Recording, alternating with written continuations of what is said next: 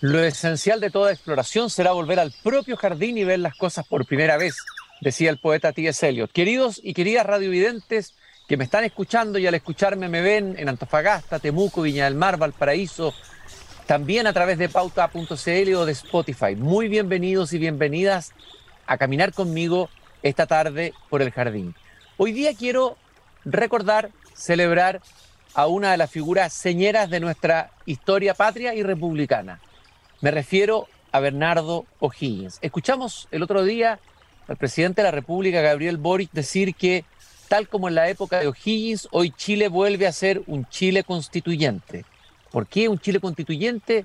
¿Qué fue lo constituyente eh, eh, de la época de O'Higgins? Eh, bueno, Bernardo O'Higgins nació el 20 de agosto de 1778 en Chillán, o sea, hace varios días atrás, pero hace 244 años. ¿Cómo no recordar esos versos memorables de Pablo Neruda en el canto general cuando dice, O'Higgins, para celebrarte, a media luz hay que alumbrar la sala, a media luz del sur en otoño, con temblor infinito de álamos, eres Chile entre patriarca y guaso, eres un poncho de provincia, un niño que no sabe su nombre todavía, un niño férreo y tímido en la escuela, un jovencito triste de provincia. Es un largo pero hermosísimo poema, el de Neruda, y los chilenos, digamos, desconocemos o conocemos poco la historia y las dimensiones riquísimas de la figura de Bernardo Higgins. Y para hablar sobre él, estamos hoy día en el jardín con el ex rector de la Universidad de Chile, economista, académico, pero también profesor de Historia y Geografía, fue decano de la Facultad de Economía y Negocio de la Universidad de Chile, Luis Rivero. Luis, muchas gracias por acompañarnos esta tarde aquí en Desde el Jardín. No, encantado, Cristian, y muchas gracias por la invitación. Luis, lo primero que quiero preguntarte es sobre la, esta dimensión que tal vez es poco conocida de O'Higgins, la de estadista y constructor de la República. Tú lo señalaste en una clase magistral que hiciste hace varios años atrás, justamente en Chillán, el lugar de la cuna de O'Higgins. Se conoce poco eh, esa dimensión de O'Higgins como estadista. O'Higgins fue un hombre de, yo diría, múltiples facetas. Desde luego, la más conocida y reconocida es su faceta militar. Este fue el hombre que encabezó el proceso independentista, eh, fue el hombre que estuvo envuelto directamente, no dirigía solamente la teoría militar, sino que eh, estaba ahí metido en el medio de las armas, tuvo que huir de Rancagua, salvado por el guaso Huera, digamos, ¿no es cierto?, en, el anca de su caballo. O sea, era un hombre que estaba ahí en la, pelea y, posteriormente cuando él se hace cargo del, país, ¿no es cierto?, eh, como director supremo, dentro de sus primeras medidas, como sabemos, está, ¿no es cierto?, el envío de, la, de, la, de los barcos, ¿no es cierto?, para la liberación del Perú. Eh, pero al mismo tiempo la creación de la Armada, con eso. Y después la creación de la Escuela Militar, porque él se daba cuenta que había que consolidar esto que él veía como una independencia muy frágil. En, varios de sus, eh, escritos lo mencionó, ¿no es cierto? Una independencia frágil. Y lo otro que veía con mucha fragilidad era la institucionalidad. Y él veía, ¿no es cierto? y comentó también sobre esta sucesión de gobiernos inestables en otros países latinoamericanos, que en el fondo no habían logrado consolidar una república. Él tenía ese sueño de consolidar una república bien armada, bien estructurada. Dentro de sus primeras tareas como director supremo estuvo el de organizar ministerios, no existían los ministerios, ¿no? Y él fue, digamos, quien tuvo la visión de la necesidad de tener un Ministerio de Hacienda, ¿no es cierto? Que en definitiva tenía que preocuparse los números, el presupuesto, había que cuadrar las cifras, ¿no es cierto? Especialmente después de las enormes deudas que se contrajeron con motivo de la escuadra libertadora, ¿no es cierto?, el Perú. Eh, pero creó otros ministerios también, incluyendo, ¿no es cierto?, el antecesor de lo que posteriormente sería el Ministerio de, de Educación y Culto, ¿no?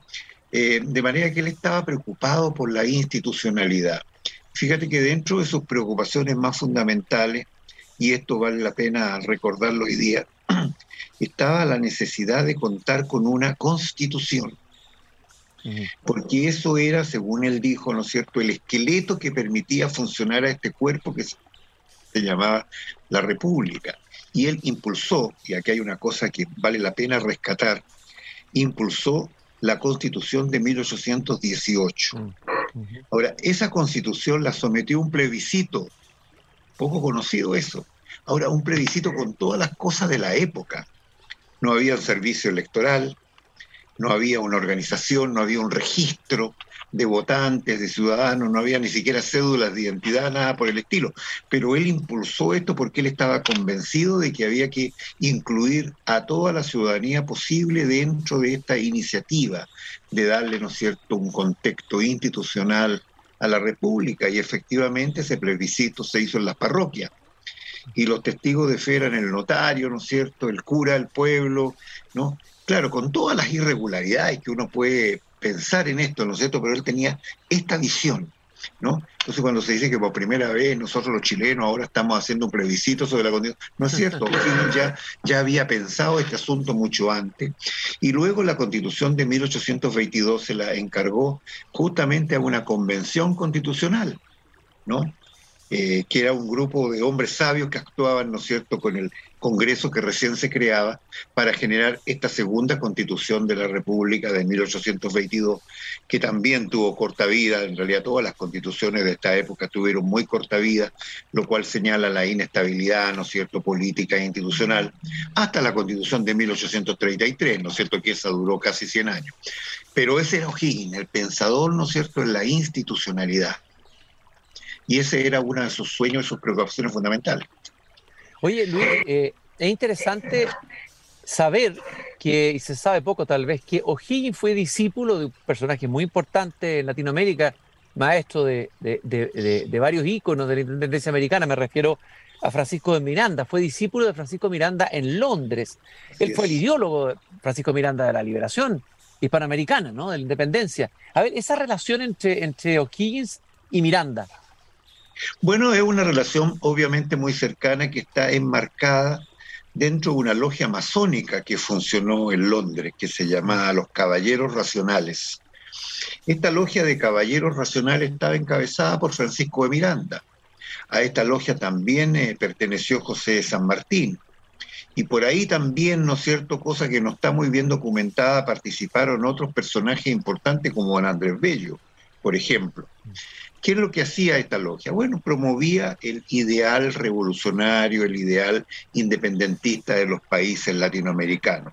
Hubo también próceres de otros países que participaron en esta. Londres era en esa época un gran centro de actividad intelectual, ¿no? Eh, y por eso todas estas personas convergían a Londres. Bueno, O'Higgins fue porque estuvo enviado ahí por su padre, como sabemos, ¿no es cierto?, que lo envió a estudiar, digamos, a Inglaterra. Eh, y este joven empieza a crecer, a desarrollarse, y ahí empieza, ¿no es cierto?, a tener contacto con este grupo de latinoamericanos que pertenecían a este grupo de estudio que promovía y dirigía Francisco de Miranda. Entonces de ahí vienen en gran medida sus ideales, ¿no es cierto?, sus convencimientos, eh, que posteriormente de vuelta acá los trajo, ¿no es cierto?, y los consolidó. Eh, es interesante saber también que Bolívar y San Martín, eh, no sé si estaban tan claros en establecer una república, parece que tenían planes monárquicos eh, eh, o pulsiones monárquicas, por decirlo así. En cambio, O'Higgins parece que tenía claro lo de la república, y hay una diferencia interesante, ¿no? Yo creo que de estos patriotas, digamos, el que tenía una cultura más anglosajona era O'Higgins porque se había educado desde chico en Inglaterra. Y por lo tanto, él yo creo, digamos, que participaba mucho más, ¿no es cierto?, del ideal republicano estrictamente. Que lo otro, claro, efectivamente, muchos dicen que San Martín lo que quería era instaurar una especie de monarquía popular.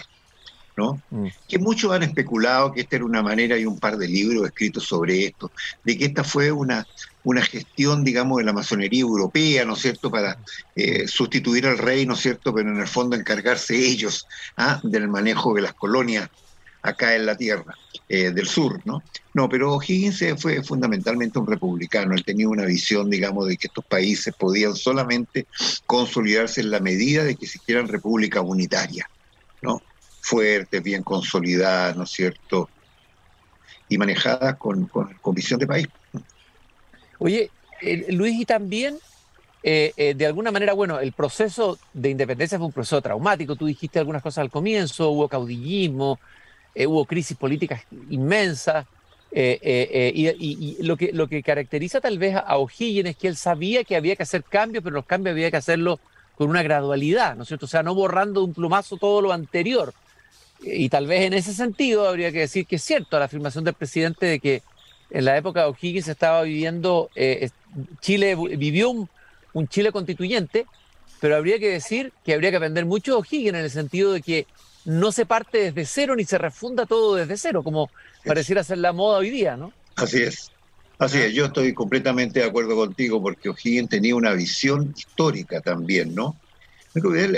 Digamos, la niñez de, de O'Higgins fue muy dura, ¿no? Como todos sabemos, fue hijo, diría, muy irregular, ¿no es cierto?, de un personaje importante para la corona como era don Ambrosio, con su madre, digamos, que era una persona que no pertenecía, digamos, a, esa, a, esa, a esos grupos sociales, ¿no es cierto?, de alta alcurnia y este niño entonces es educado en una familia mapuche.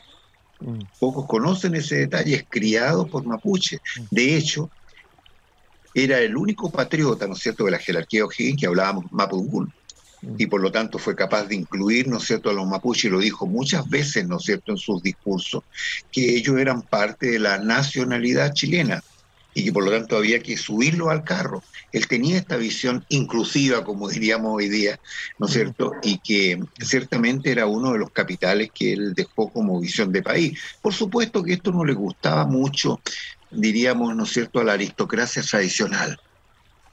No le gustó, digamos, que le quitaran los títulos nobiliarios, no le gustó que les quitaran los mayorazgos y una serie de privilegios que tenía en la época, y menos le gustaba este patriota, digamos, que era un, eh, un militar educado en Inglaterra, pero que además, ¿no es cierto?, hablaba muy bien de los mapuches. O sea, estas eran cosas, digamos, que ponían en contradicción esta sociedad que estaba cambiando, ¿no es cierto?, pero que eh, bueno, con la, con la fuerza O'Higgins, que posteriormente, bueno, tuvo que abdicar justamente por este tipo de, de contradicciones, con la fuerza O'Higgins logró sacarlo adelante. Y fue un periodo terriblemente conflictivo, no olvidemos la grandes disputa, digamos, con José Miguel Carrera, de la cual todavía, ¿no es cierto?, quedan legados porque entre los carreristas y los ojiguinianos hay ciertas distancias, ¿no es cierto?, eh, mirándolo a través del tiempo. Claro, porque eran eh, sociedades que estaban despertando, y donde se reseñaban estas, eh, yo diría, esta germinación de diferencias que O'Higgins, por el contrario, quería ponerle, incluso cuando O'Higgins estaba ya exiliado en Lima, en, el Perú. Bueno, escribió varias veces sobre la necesidad de que los chilenos se subieran todos a un mismo carro, ¿no? Eh, que fue en definitiva también una, una visión que logró consolidar Portales, ¿no? Que tenía esta visión, ¿no es cierto?, del país integrado, del país, ¿no es cierto?, con una mano férrea dirigiéndolo. Y en ese sentido tienen razón los que dicen, ¿no es cierto?, de que el país hay que construirlo mirando hacia el futuro, pero también mirando hacia el pasado. Eh, esto es interesante porque siempre se ha hablado de Portales, la obra de Portales, tan importante, un personaje bien decisivo, pero sin O'Higgins eh, probablemente Portales no habría podido hacer lo que hizo, lo que, eh, es decir, el eslabón de O'Higgins es fundamental. Pero sin ninguna duda sin ninguna duda. Le dejó de alguna manera las condiciones para que el régimen portaliano se pudiera consolidar y se proyectara a los siguientes 30 o 40 años la historia política chilena. Eso no es menor. No es menor porque eso permitió que el país, ¿no es cierto?, eh, no solo se consolidara institucionalmente, que lo hizo, sino que también progresara económicamente, que lo hizo y muy bien, ¿no es cierto?, a partir de la década de 1840-1850. Lo hizo muy bien con con, con, políticas muy estables, porque había una institucionalidad para responder a aquello. Y eso en gran medida se asocia a la iniciativa de, de O'Higgins. Me gustaría destacar otra cosa en la visión de O'Higgins que para mí es súper relevante.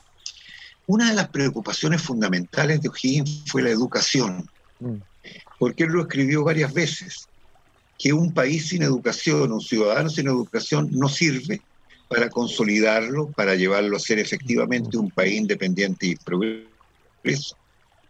Y entonces él tuvo una iniciativa fundamental que es este método lancasteriano. Como no habían profesores, lo que había que hacer era multiplicarlos y por lo tanto un profesor con una clase de 100 estudiantes se le asignaban 10 monitores, que eran los mejores estudiantes de cada grupo, para que pudiese profundizar y avanzar en conocimiento. Yo, yo diría esa fue una visión realmente, claro, él trajo esto desde, desde Inglaterra, ¿no es cierto? Pero fue una visión que permitió ir consolidando a lo que a él más le preocupaba, la educación primaria, la educación básica él no tenía este, esta visión de que si tenemos universidad, ya había universidad en Chile, ¿no es cierto? Está todavía la Universidad Real de San Felipe. Bueno, podía haber eh, tratado de impulsarla, ¿no es cierto?, hacerla crecer para tener más doctores y licenciados. No, él creía que había que ponerle más educación a los niños, ¿no? Eh, y darle una formación ciudadana consistente.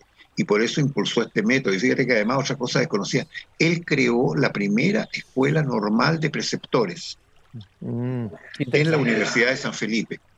No, para formar profesores. Él tenía entiendo, entiendo que a propósito de lo que está pasando ahora en el Instituto Nacional, lamentablemente las imágenes que hemos visto hoy día, la destrucción nuevamente del Instituto Nacional, él reabrió el Instituto Nacional y también la biblioteca, eh, la Biblioteca Nacional, que son instituciones muy importantes en la historia de la cultura y la educación en Chile. Pero por supuesto, ellas habían sido cerradas durante el proceso de reconquista. No olvidemos que el Nacional fue creado por don José Miguel Carrera en 1811 y también la Biblioteca Nacional, él lo reabrió. Fue una de las primeras medidas que tomó como director supremo, porque manifestaba así su, diríamos, su, su pasión por una educación que permitiera la consolidación del país. Y quisiera que habláramos también de la relación de O'Higgins con los valores patrios, el amor a la patria y el conocimiento, conocimiento y amor de la patria. Creo que ahí O'Higgins también cumple un papel relevante en nuestra historia. Bueno, en gran medida por lo que estamos hablando, ¿no es cierto? Él trató de promover esto en la educación. Para él la formación cívica no era independiente, digamos, de esta formación, vamos a decir, ciudadana, ¿no es cierto? Eh, y con valores históricos. Él era un patriota, pero 100%, o sea, él muchas veces lo escribió, ¿no es cierto? El amor a la patria es el elemento esencial para construir el éxito de una república. Y, así lo hizo, así lo consolidó y creo yo, digamos, de que ese gran esfuerzo estuvo reflejado en educación, aparte de la institucionalidad, ¿no es cierto?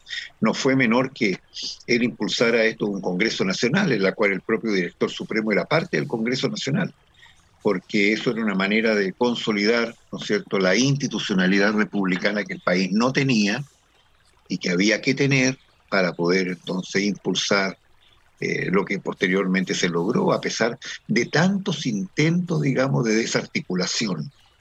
Un país como el nuestro ha sufrido muchos intentos de desarticulación y el más grave y primero probablemente fue Lircay, cuando se enfrentan dos facciones, ¿no es cierto? Esto posteriormente a O'Higgins, que tenían dos visiones de país, guerra civil.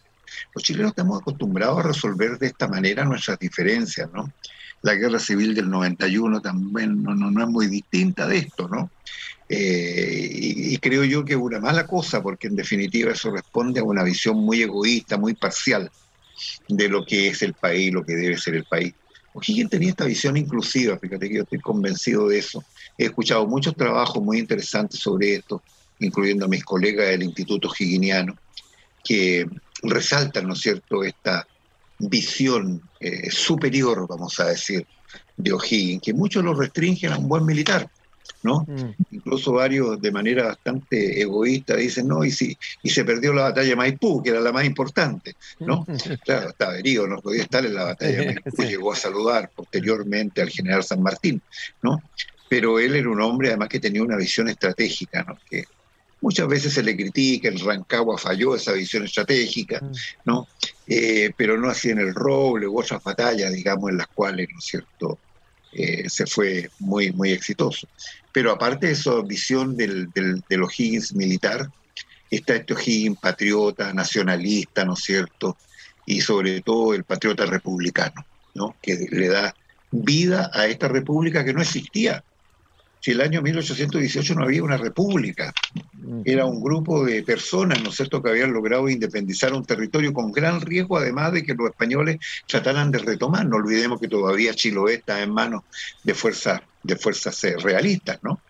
Eh, era perfectamente posible que se hubiese recuperado para la corona, ¿no es cierto?, estos territorios declarados independientes de una manera muy entusiasta, pero este, con poco sustento real. O'Higgins se preocupó de eso, de darle efectivamente una mayor eh, autonomía, ¿no es cierto?, y capacidad de autorregulación, vamos a decir, a la República, a la República de Chile esa república o esa palabra república que estuvo a punto, algunos tuvieron la ensoñación de incluso eliminarla tal vez en el texto constitucional. Vimos, vimos algunas propuestas en ese sentido. Bueno, en, el reglamento de la constitución eso se dio.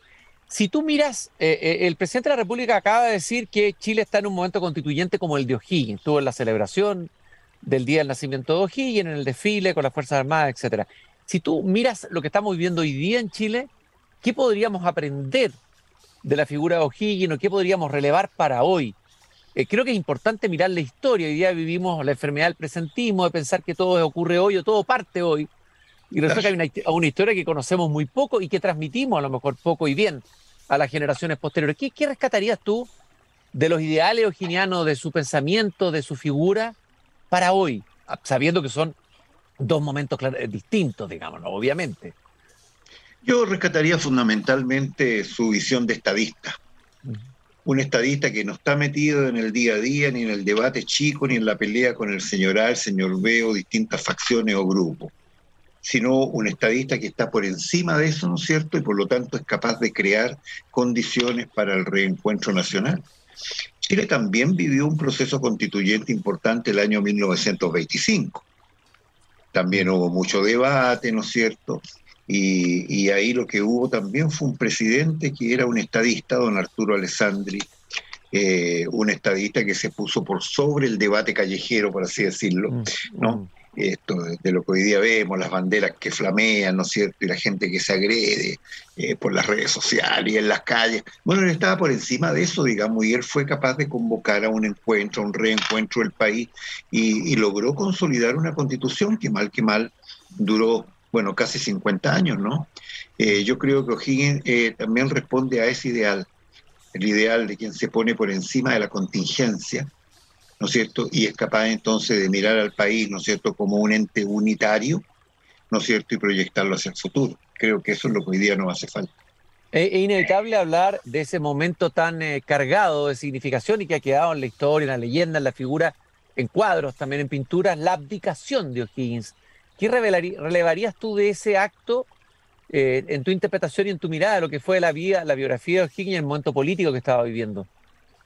Bueno, él enfrentó un momento muy duro, por supuesto, en esos días, en, ese tiempo.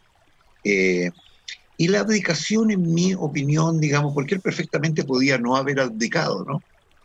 Y haber dicho, no, un momentito, aquí el director supremo soy yo y aquí me quedo, ¿no?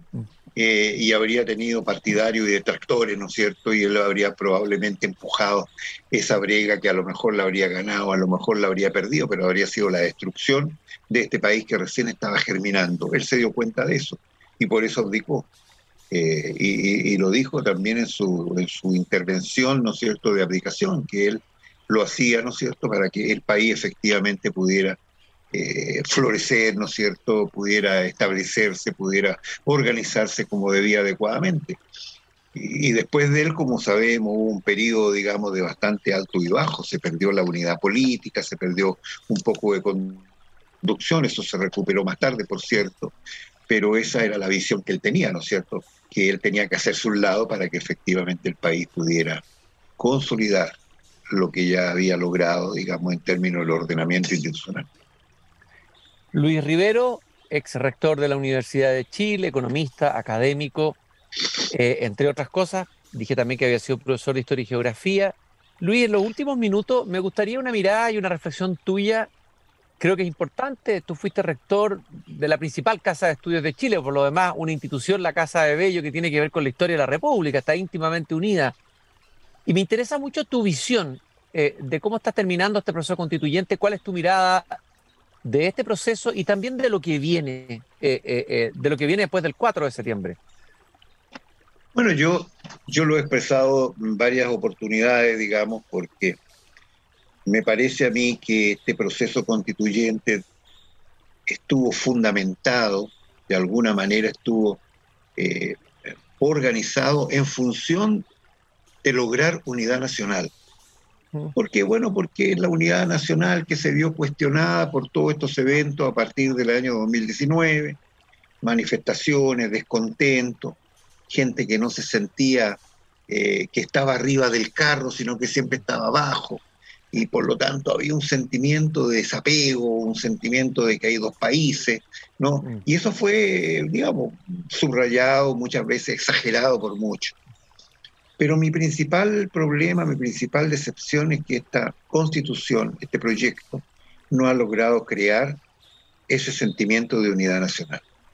No ha logrado darle forma. Mm. Eh, y ciertamente eso para mí es una gran desilusión, porque la, idea era tener no una constitución para el 100% de los chilenos, pero a mí me habría bastado una constitución, ¿no es cierto?, para lo mismo que resultó en este plebiscito de inicio del proceso constitucional, 80-20. Es una constitución que habría dado a este país, digamos, algunos habríamos estado en desacuerdo con el acápite, el artículo, la sección tanto y tanto, pero no este debate que tenemos hoy día, en que hay un debate blanco-negro. Desgraciadamente se eligió esta, esta manera de hacer las cosas, pero me parece a mí de que este es un gran fracaso para la República. Nosotros no podemos, digamos, eh, tomar un 52-48, cualquiera sea el 52 y cualquiera sea el 48, como una solución satisfactoria a un tema tan fundamental para nosotros que es nuestra institucionalidad para los próximos para los próximos 40 o 50 años, porque eso es lo que estamos hablando. Entonces, para mí, digamos, este ha sido, digamos, realmente una, una frustración muy grande. Hemos perdido una gran oportunidad de crear un instrumento, que es nuestra constitución, ¿no es cierto?, pero que tenga este sentido amplio, inclusivo, ¿no es cierto?, con visión de futuro, sobre todo, digamos, con visión de la inquietud de las generaciones pobres.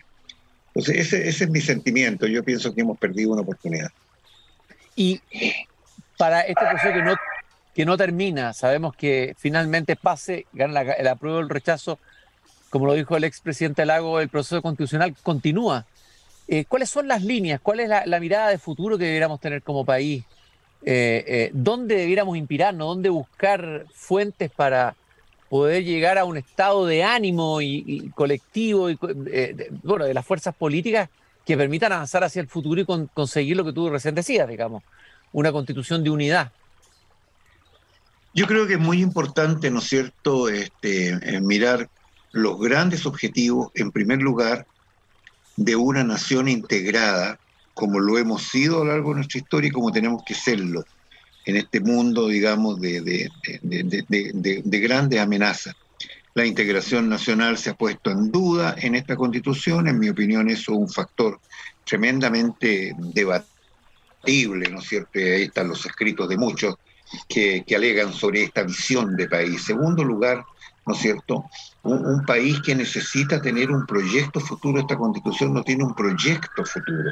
Tiene buenos anuncios, tiene buenos titulares, pero todos sabemos que esas cosas dependen de lo que se haga posteriormente, entonces estamos legando hacia el futuro problemas, no estamos en definitiva eh, dándole salida a, a lo que vemos como los grandes retos del país. Yo creo, digamos, de que tenemos grandes dificultades que enfrentar como país, ¿no es cierto? no cabe ninguna duda que dentro del terreno de inclusión social es un problema, ¿no es cierto?, que tenemos que enfrentar por una visión de futuro.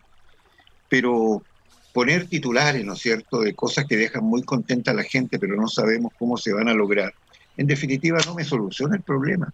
Y al contrario, crea mayores expectativas y mayor potencial de desilusión. Entonces yo creo, digamos, de que tenemos que ser capaces, ¿no es cierto?, es cierto lo que dice Lago, los países siempre están en proceso constituyente, porque las constituciones, digamos, siempre se están debatiendo, no están escritas en piedra, ¿no? Eh, y de hecho, tenemos que reconocer que entre 1980, digamos, y al menos el año 2005 hubieron ya, y me recuerdo, canta casi 200 modificaciones a la constitución política. Es un proceso constituyente, ¿no? Entonces yo pienso que eso debe seguir y para eso tenemos que empoderar a nuestro Congreso Nacional. El Congreso es, por esencia, el poder constituyente del país. Y cuando elegimos un diputado o senador, en gran medida también lo estamos mandatando para que estudie, para que modifique, para que proponga, ¿no es cierto?, eh, cuestiones relativas a nuestra constitución política. Yo, yo pienso que esa es la institucionalidad de la cual hemos venido hablando desde 1900 en adelante, ¿no? Es, una institucionalidad firme, sólida, digamos, que permita que el país eh, eh, vaya modificando su institucionalidad en la medida que va cambiando el medio. No hay ninguna constitución que permanezca así nomás y no, nadie cambia nada. Eh, eso pasó en 1833 probablemente, ¿no? Eh, y entonces se hablaba, digamos, en el siglo XIX de la constitución de 1833 como algo fijo, inmutable, incambiable, y era muy criticada por lo mismo. Claro, pero las cosas se movían muy lento. Después la constitución de 1925 tuvo muchas transformaciones eh, que fueron promovidas por el Congreso. Eso es lo que corresponde. Y probablemente, ¿no es cierto?, el Congreso debiera abrirse también a tener grupos que lo apoyen y lo retroalimenten. Yo siempre tuve esa visión respecto a una asamblea constituyente, una asamblea que debía reportarle al Congreso. Y el Congreso, en definitiva, ¿no es cierto?, porque son elegidos y son representantes populares. El Congreso, en definitiva, ¿no es cierto?, tomar esas propuestas y analizarlas, aprobarlas o rechazarlas lo, que sea. En mi opinión, eso, eso debe continuar así. Tenemos que acostumbrarnos a mirar la institucionalidad como algo que está a cargo, ¿no es cierto?, de los poderes de la República. Bueno, estamos hablando del Congreso. Así es. Estamos, estamos hablando del Congreso. Eh, eh, fue O'Higgins el que eh, realizó la primera elección del primer Congreso Nacional.